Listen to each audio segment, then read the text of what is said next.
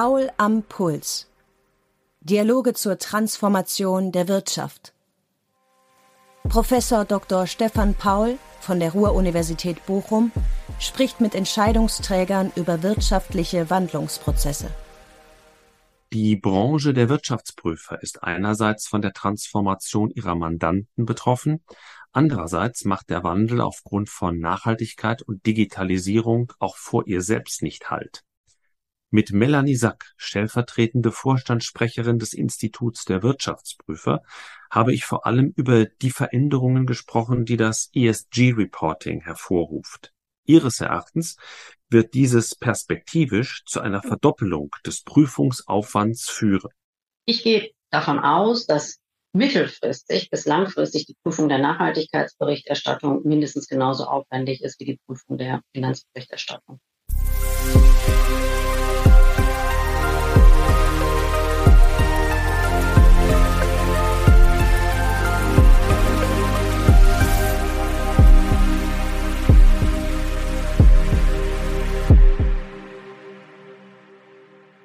Liebe Frau Sack, herzlich willkommen bei Paul am Puls. Im Mittelpunkt unseres Podcasts stehen langfristige wirtschaftliche Wandlungsprozesse. Und heute möchte ich mit Ihnen darüber sprechen, wie die Themen Nachhaltigkeit und Digitalisierung Ihren Berufsstand transformieren.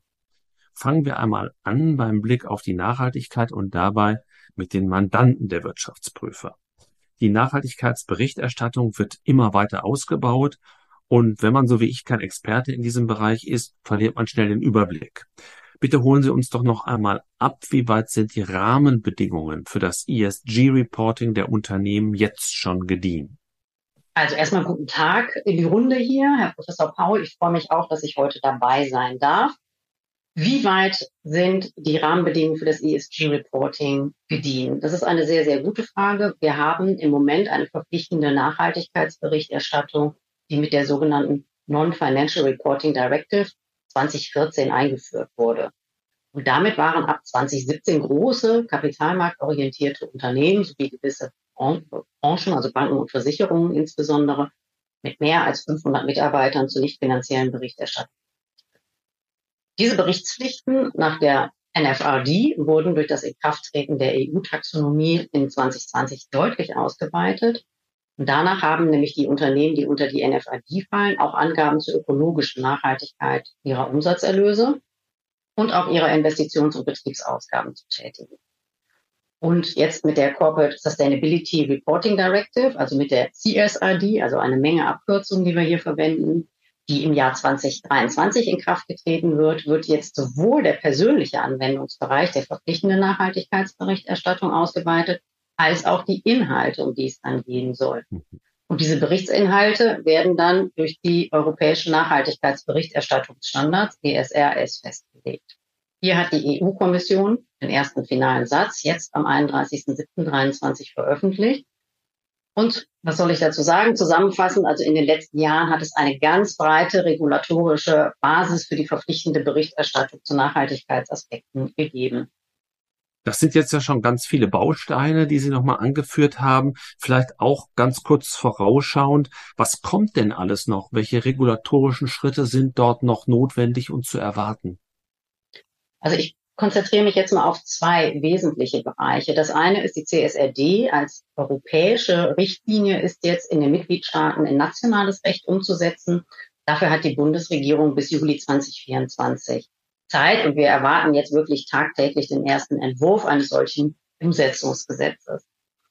Das andere sind nochmal die äh, ESRS, also die europäischen Standards. Hier haben wir jetzt den ersten Satz. Wir erwarten da aber weitere sektorspezifische Standards sowie auch Standards für kapitalmarktorientierte kleinere und mittlere Unternehmen.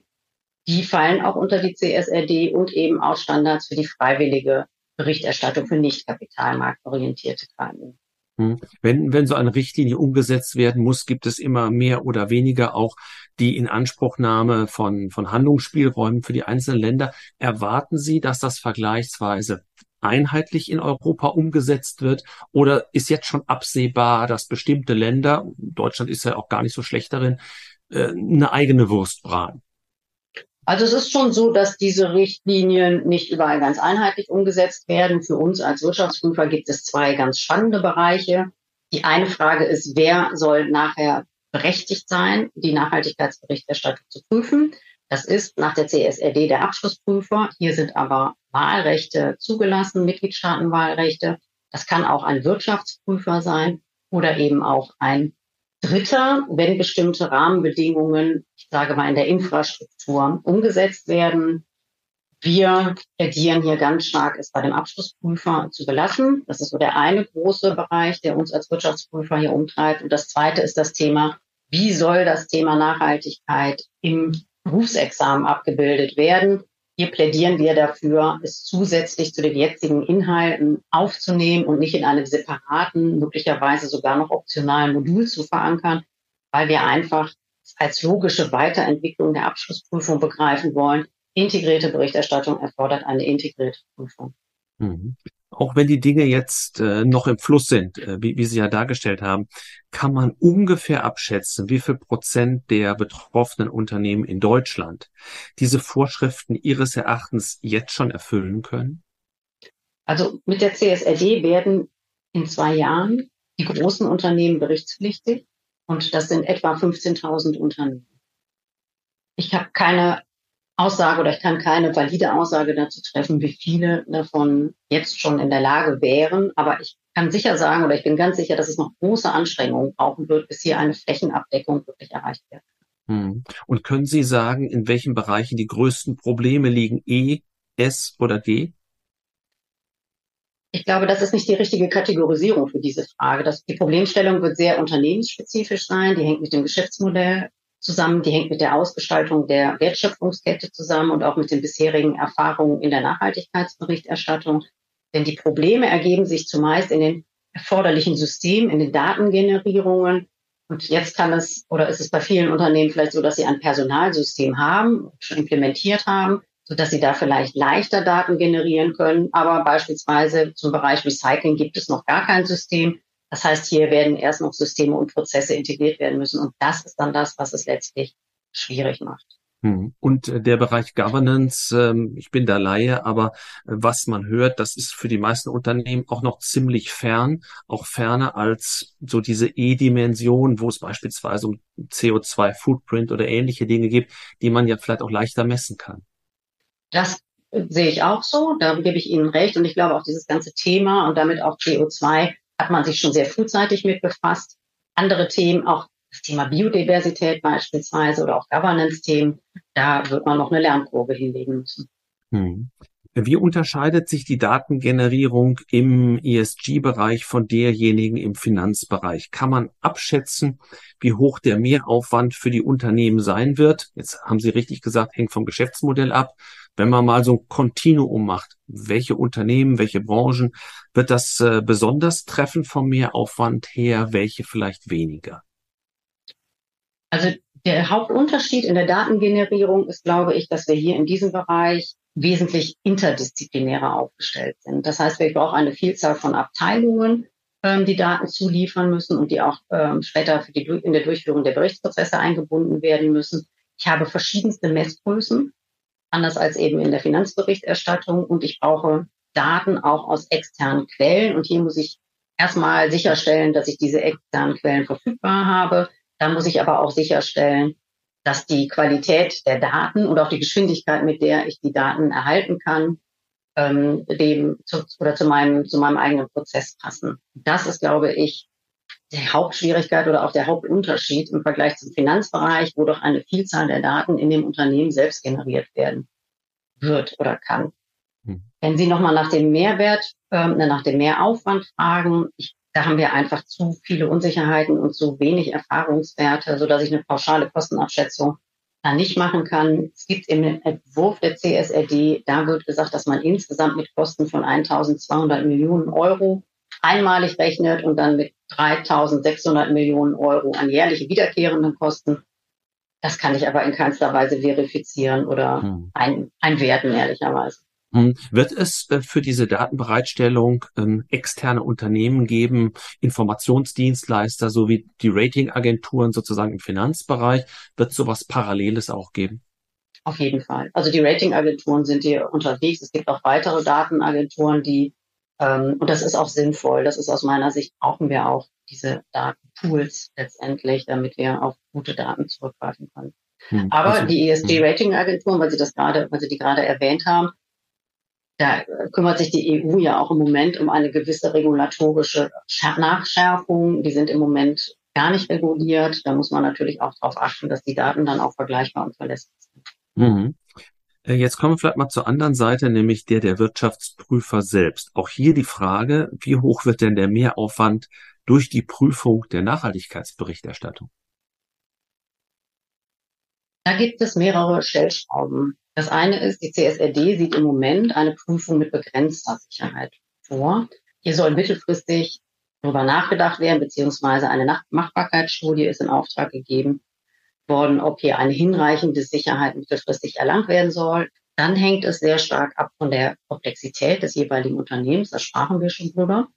Und ein dritter Punkt ist auch die Prüfbereitschaft. Also die Readiness des Unternehmens, wenn der Prüfer kommt. Wie gut ist beispielsweise die Dokumentation schon? Ist der Zugriff auf externe Daten gelungen?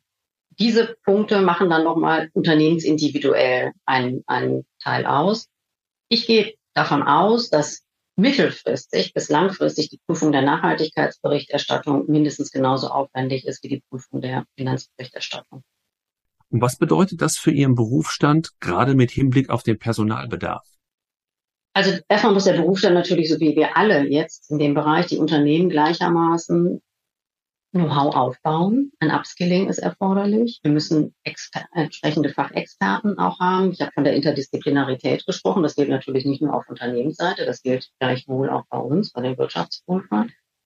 Es ist aber im Rahmen einer Jahresabschlussprüfung ja absolut nichts Ungewöhnliches, auch auf externe Dienstleister zuzugreifen. Das tun wir heute, zum Beispiel bei komplexen Bewertungen oder juristischen Fragestellungen. Auch da greifen wir auf externe Dienstleister zu.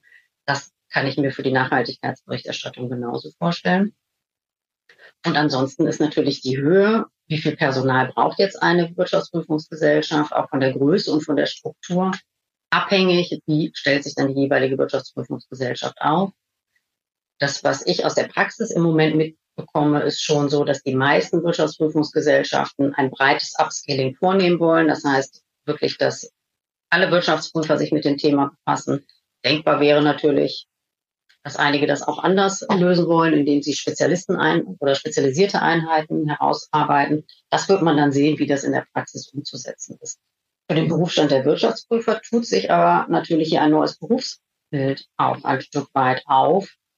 Wir sehen jetzt auch schon, dass wir Kollegen haben, die einen eher naturwissenschaftlichen oder einen anderen Hintergrund äh, mitbringen, was ich finde für die Diversität der Teams äh, gut ist und auch für die Qualität dann gut sein kann. Und würden Sie sagen, dass die Attraktivität des Berufs bei potenziellen Nachwuchskräften steigt, auch weil das Thema Nachhaltigkeit vielleicht noch mehr Sexappeal hat als manch andere in der Wirtschaftsprüfung? Definitiv. Also dieses Thema Nachhaltigkeit zeigt nochmal das, was wir eigentlich sind als Wirtschaftsprüfer. Wir sind Vertrauensdienstleister. Wir geben Vertrauen in Informationen und sorgen damit für fundierte, gute Entscheidungen. Und das ist schon ein wie man neudeutsch sagen würde, ein Purpose, also eine gesellschaftliche Verantwortung, die damit einhergeht. Und ich glaube, diese Möglichkeit hier etwas zu beeinflussen, das ist schon für die junge Generation, die eben auch einen Purpose brauchen, die was er, erarbeiten wollen und etwas erreichen wollen, schon ähm, ein, ein wichtiger Punkt. Mhm. wir merken auch, dass wir heute andere Bewerber auch zum Teil haben, als wir das in der Vergangenheit hatten. Also wir merken auch hier schon, dass die Teams etwas diverser werden. Mhm. Ähm, Kommen wir vielleicht von der Nachhaltigkeit zum anderen großen Thema, das man ja gar nicht mehr umgehen kann, nämlich die stärkere Verbreitung von KI. Und äh, die Studien sind ja auch sehr unterschiedlich, aber es gibt immer wieder solche, die sagen, dass bestimmte Berufsfelder, dazu werden auch die Wirtschaftsprüfer gezählt, ähm, besonders betroffen sind vom Einzug von KI. Also kann man positiv und negativ sehen, aber es wird immer auf äh, Arbeitsplätze hingewiesen, die möglicherweise verloren gehen. Vielleicht auch da mal nachgefragt, wo setzt die Branche heute schon KI ein? Was sind die zukünftigen Anwendungsbeispiele und Potenziale? Also KI ist schon ein Schlüsselfaktor bei der digitalen Transformation und das gilt dann nicht nur für die Wirtschaft, sondern gleichermaßen für die Wirtschaftsprüfung.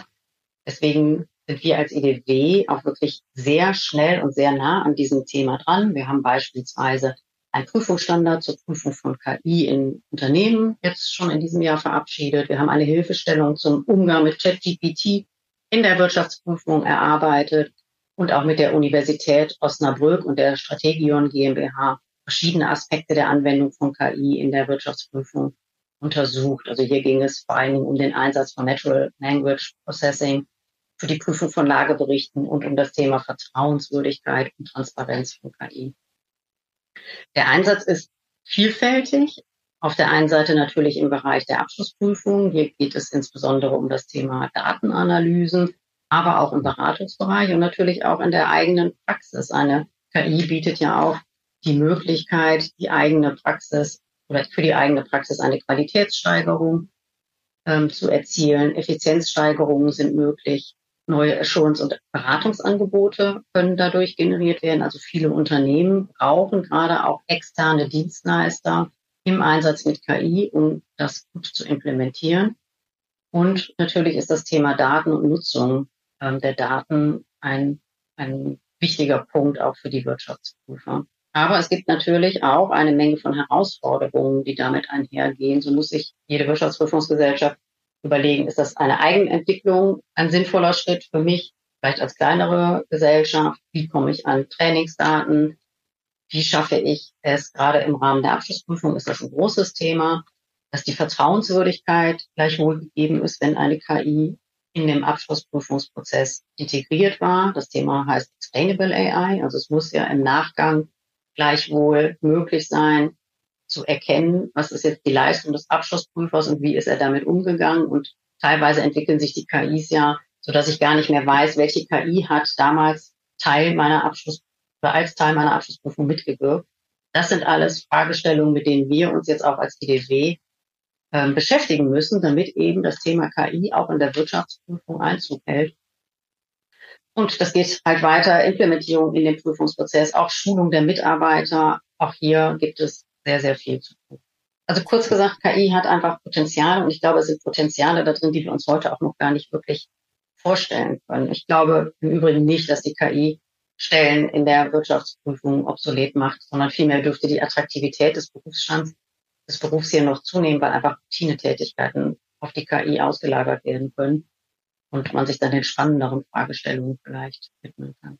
Hm. Und gibt es Möglichkeiten, äh, daran wird ja, glaube ich, auch gearbeitet, zu erkennen, welche Texte von der KI generiert werden, welche Texte von Menschen. Das ist ja auch nicht ganz unwichtig wahrscheinlich für Sie als Wirtschaftsprüfer, damit Sie erkennen können, naja, was wird Ihnen denn da eigentlich vorgelegt?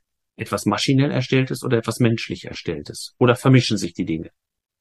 Ich glaube, es fängt an, dass sich die Dinge vermischen. Das ist aber ein ganz spannender Punkt. Da geht es letztlich um das ganze Thema Fake News. Also wie kann man Fake News eigentlich von wahren News trennen. Die Abschlussprüfung ist ja eine risikoorientierte Prüfung. Das heißt, man befasst sich ja immer mit den Prozessen und mit den Systemen.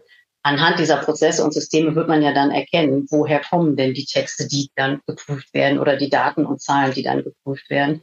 Und anhand dieser Prozessorientierung, meine ich, ähm, haben wir hier eine ausreichende Sicherheit gegeben. Aber in der Zukunft wird dieses Thema Fake News sicherlich nochmal ein Ansatzpunkt werden können. Mhm. Wie wichtig werden IT-Kenntnisse künftig für den Wirtschaftsprüfer? Welche Rolle spielen sie heute bereits in der Ausbildung?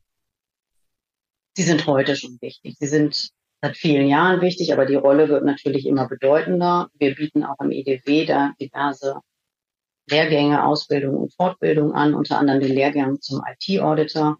Wir einfach nochmal sagen oder darlegen, dass die IT-Systemprüfung integraler Bestandteil der Abschlussprüfung ist und hier in der Praxis Wissen und Erfahrung in diesem Bereich nicht nur bei Spezialisten liegen sollte, sondern wirklich auch beim Wirtschaftsprüfer selber. Ähm, und es ist auch heute schon Teil des Examens. Es gibt, wenn Sie sich das ansehen, wie die Prüfungsgebiete für das WP-Examen beschrieben sind, sowohl im Bereich Rechnungslegung als auch im Bereich Prüfung schon Bestandteile, die darauf aufbauen. Ich glaube gleichwohl, dass das auch zukünftig noch weiter ausgebaut werden wird und werden muss. Mhm. Und in, dem Bereich scheint ja besonders Mangel zu bestehen an, an Arbeitskräften. Sehen Sie das auch bei den Wirtschaftsprüfungsgesellschaften, dass man um diejenigen, die auch eine gewisse Affinität haben zu diesen IT-Themen, besonders kämpft? Ich glaube, der War for Talents, das ist nicht wegzudiskutieren, einfach vor dem Hintergrund der demografischen Entwicklung. Ich habe aber im Moment das Gefühl, dass die Wirtschaftsprüfungsgesellschaften nicht so große Probleme haben, Nachwuchskräfte insbesondere zu finden. Ich glaube, das liegt daran, dass wir uns gerade im Bereich der Digitalisierung auch durch die Corona-Krise und das Arbeiten im Remote-Modus deutlich gezeigt haben, dass wir arbeiten können in diesem Modus, dass wir digital schon sind. Ich glaube, das hat die Attraktivität des Berufsstands deutlich nach vorne gebracht. Und es kommt jetzt mit dem Thema Nachhaltigkeit nochmal ein weiterer Push dieser Attraktivität. Insofern sehe ich im Moment, dass wir da ganz gut aufgestellt sind. Aber natürlich können wir die demografische Entwicklung nicht wegdiskutieren. Das Thema ist immer virulent und wir werden uns als Arbeitgeber auch attraktiv aufstellen müssen. Da bei der Nachhaltigkeit vielleicht nochmal angeknüpft, die ist ja sicherlich auch für das IDW als Organisation selbst ein Thema. Welche Initiativen planen Sie also sozusagen für das eigene Institut? Also einmal richten wir uns fachlich natürlich stärker auf das Thema Nachhaltigkeit aus. Wir stellen da auch gerade im Moment neue Mitarbeiter ein, weil wir einfach sehen, das ist ein übergreifendes Thema, was man auch nicht nur in einem kleinen Silo bearbeiten kann, sondern was letztlich durch viele unserer fachlichen Themen geht, von den Branchen über die Berichterstattung bis hin zur Prüfung, selbstverständlich. Das ist das eine. Und wir arbeiten auch im Moment an unserer eigenen Nachhaltigkeitsstrategie Teil dieser Strategie ist einmal die Teilnahme am Accounting Buddies Net Zero Commitment, aber eben auch, dass wir unsere eigenen Scope 1, 2 und 3 Treibhausgasemissionen ähm, und dann entsprechend Reduktionsziele und Maßnahmen abzuleiten versuchen. Und ich kann Ihnen sagen, dadurch, dass wir nicht nur ein Verband sind, sondern auch einen Verlag und eine Akademie haben, mhm. ist das eine sehr lehrreiche Maßnahme. Äh, wenn man, wenn man versucht, die Haupttreiber des CO2-Fußabdrucks von Ihnen selbst zu identifizieren, was muss man sich denn da vorstellen? Sind das quasi die Anreisen zu Ihnen hin? Ist das ein wichtiger Punkt? Und dann sind wir doch wieder bei der Frage, mobiles Arbeiten, ja oder nein? Ist das nicht auch ein Zielkonflikt, eine Gratwanderung? Auf jeden Fall. Also bei uns ist es tatsächlich das Reisen und zwar in zweierlei Hinsicht. Das eine ist, wir arbeiten im IDW viel mit Gremien, das heißt insbesondere mit Wirtschaftsprüfern aus ganz Deutschland. Wir sind etwa 120 Mitarbeiter, wir haben aber fast 900 Gremienmitglieder. Und natürlich war es vor Corona so, dass wir uns hier in verschiedenen Fachausschüssen und Arbeitsgruppen regelmäßig vor Ort getroffen haben. Das haben wir deutlich reduziert. Natürlich finden jetzt viele Meetings online statt. Das reduziert dann entsprechend auch unseren CO2-Ausstoß. Gleichwohl muss man ja sagen, dass wenn man ein Strategie-Meeting hat oder gewisse Themen, ähm, dann ist es schon sinnvoll, dass man sich auch vor Ort trifft, so dass wir aber schon, ich denke mal, sagen können, maximal die Hälfte, eher noch weniger treffen wir uns noch in Präsenzmeetings. Das andere ist ähm, im Bereich der Akademie. Auch da hatten wir natürlich vorher viel mehr Präsenzveranstaltungen, als wir die heute anbieten. Auch da ist uns jetzt schon eine deutliche Reduktion unserer CO2-Treibhausgasemissionen gelungen, weil wir einfach mehr auf Online-Formate setzen. Hm. Ähm, Sie sind ja auch Mitglied im Sustainable Finance Beirat der Bundesregierung. Die Hälfte der Legislaturperiode dieser Regierung ist um. Ähm, was wurde aus Ihrer Sicht erreicht? Was sind die Prioritäten für die zweite Hälfte? Also tatsächlich hat das Sustainable Finance Beirat sich jetzt letzte Woche nochmal zu einer Klausurtagung zusammengesetzt und man hat genau diese Frage nochmal beantwortet. Wo wollen wir hin? Was haben wir schon erreicht? Wir haben im letzten, in den letzten Jahren in verschiedenen Arbeitsgruppen gearbeitet. Ich selbst war gemeinsam mit Antje Schlieweiß Co-Chair der Arbeitsgruppe Berichterstattung, Prüfung und Messung und haben hier insbesondere uns mit den Praxisproblemen der Unternehmen beschäftigt. Gerade im Bereich der EU-Taxonomie haben wir ein Papier erarbeitet. Das war sehr spannend und ich glaube, das hat auch einen guten Anklang gefunden in der Berichtswelt oder in der ähm, Welt der ESG-Verantwortlichen.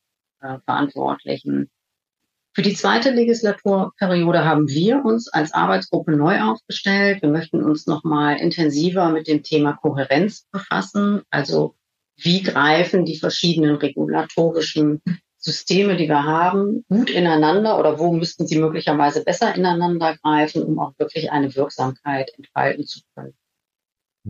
Äh, wenn Sie in diesem Zusammenhang einen Wunsch an die Politik frei hätten, äh, der das gesamte Thema Sustainable Finance in Deutschland stärker nach vorne bringt, welcher wäre das?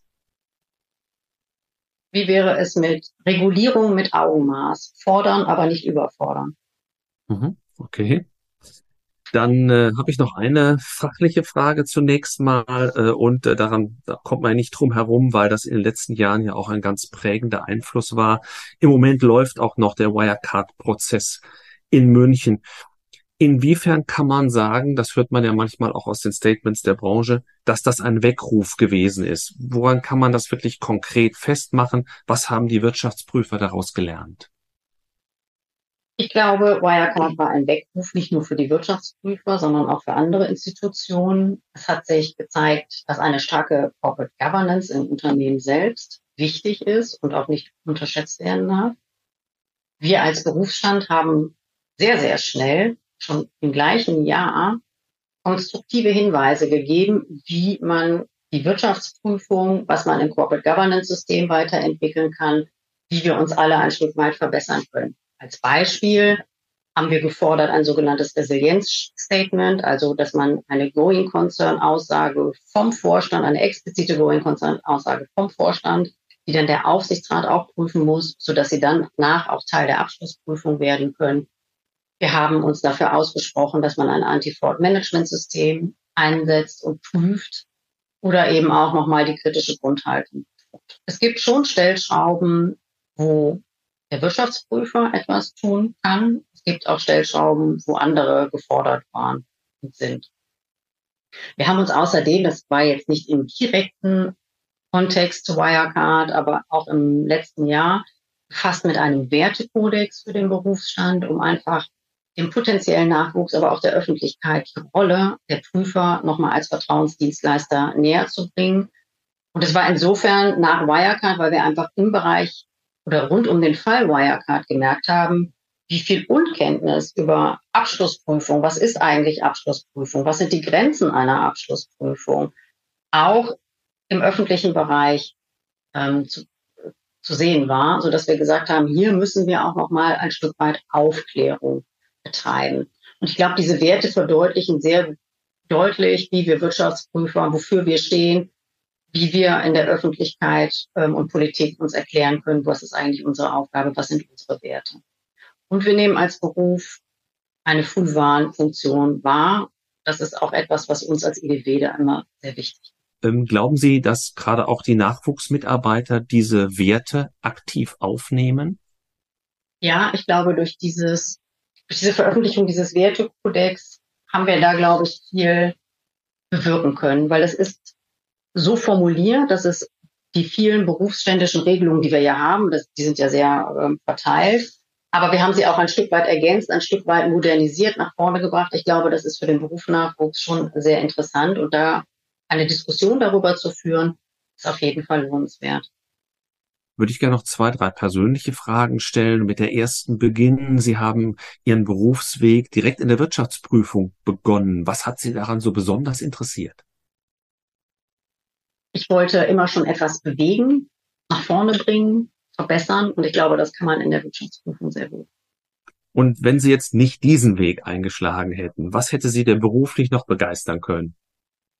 Tatsächlich habe ich mit der Idee gespielt, Psychologie zu studieren. Habe es, glaube ich, vor allen Dingen deswegen nicht getan, weil meine Mutter Psychologin ist und vielleicht wollte man sich ja auch ein Stück weit in eine andere Richtung begeben. Naja, aber ich sag mal, der Bereich ist sicherlich auch für, wie, wie, wie für ganz viele, aber auch für ihren Berufsstand ein ganz wichtiger. Wie gehe ich mit Kunden, wie gehe ich mit den Mandanten äh, um, äh, wie gehe ich mit eigenen Mitarbeitern um? Also gebrauchen kann man den Bereich auf jeden Fall. In jedem Beruf. Äh, diejenigen Studierenden, die sich jetzt dem Berufsleben nähern, fragen uns, ähm, was die wichtigsten Eigenschaften sind, um sich zukünftig in der Praxis zu bewähren. Welche Antwort würden Sie geben? Ich würde sagen, es sind schon analytische Fähigkeiten, es sind aber auch kommunikative Fähigkeiten und ich glaube, dazu gehört eine Innovationskompetenz. Das heißt immer eine ausgeschlossen, sorry, eine, eine Aufgeschlossenheit gegenüber Neuem und neugierig sein, das braucht man auch. Mhm. Äh, vielleicht letzte Frage, ist eigentlich gar keine Frage, ist immer die Bitte um eine Satzergänzung. Wir haben jetzt über den sich wandelnden Berufsstand gesprochen, Überschrift Transformation. Und wenn es einen Satz gäbe, der würde mit dem Begriff der Transformation beginnen, dann käme ein Gedankenstrich. Wie würden Sie ergänzen? Transformation, Chance zur Resilienz. Dann, liebe Frau Sack, ganz, ganz herzlichen Dank, dass Sie heute uns zur Verfügung standen. Wir sind gespannt, wie die Entwicklung auch in diesem Berufsstand weitergeht und wünschen Ihnen auch dabei gutes Gelingen. Herzlichen Dank für heute. Ganz vielen Dank, hat Spaß gemacht.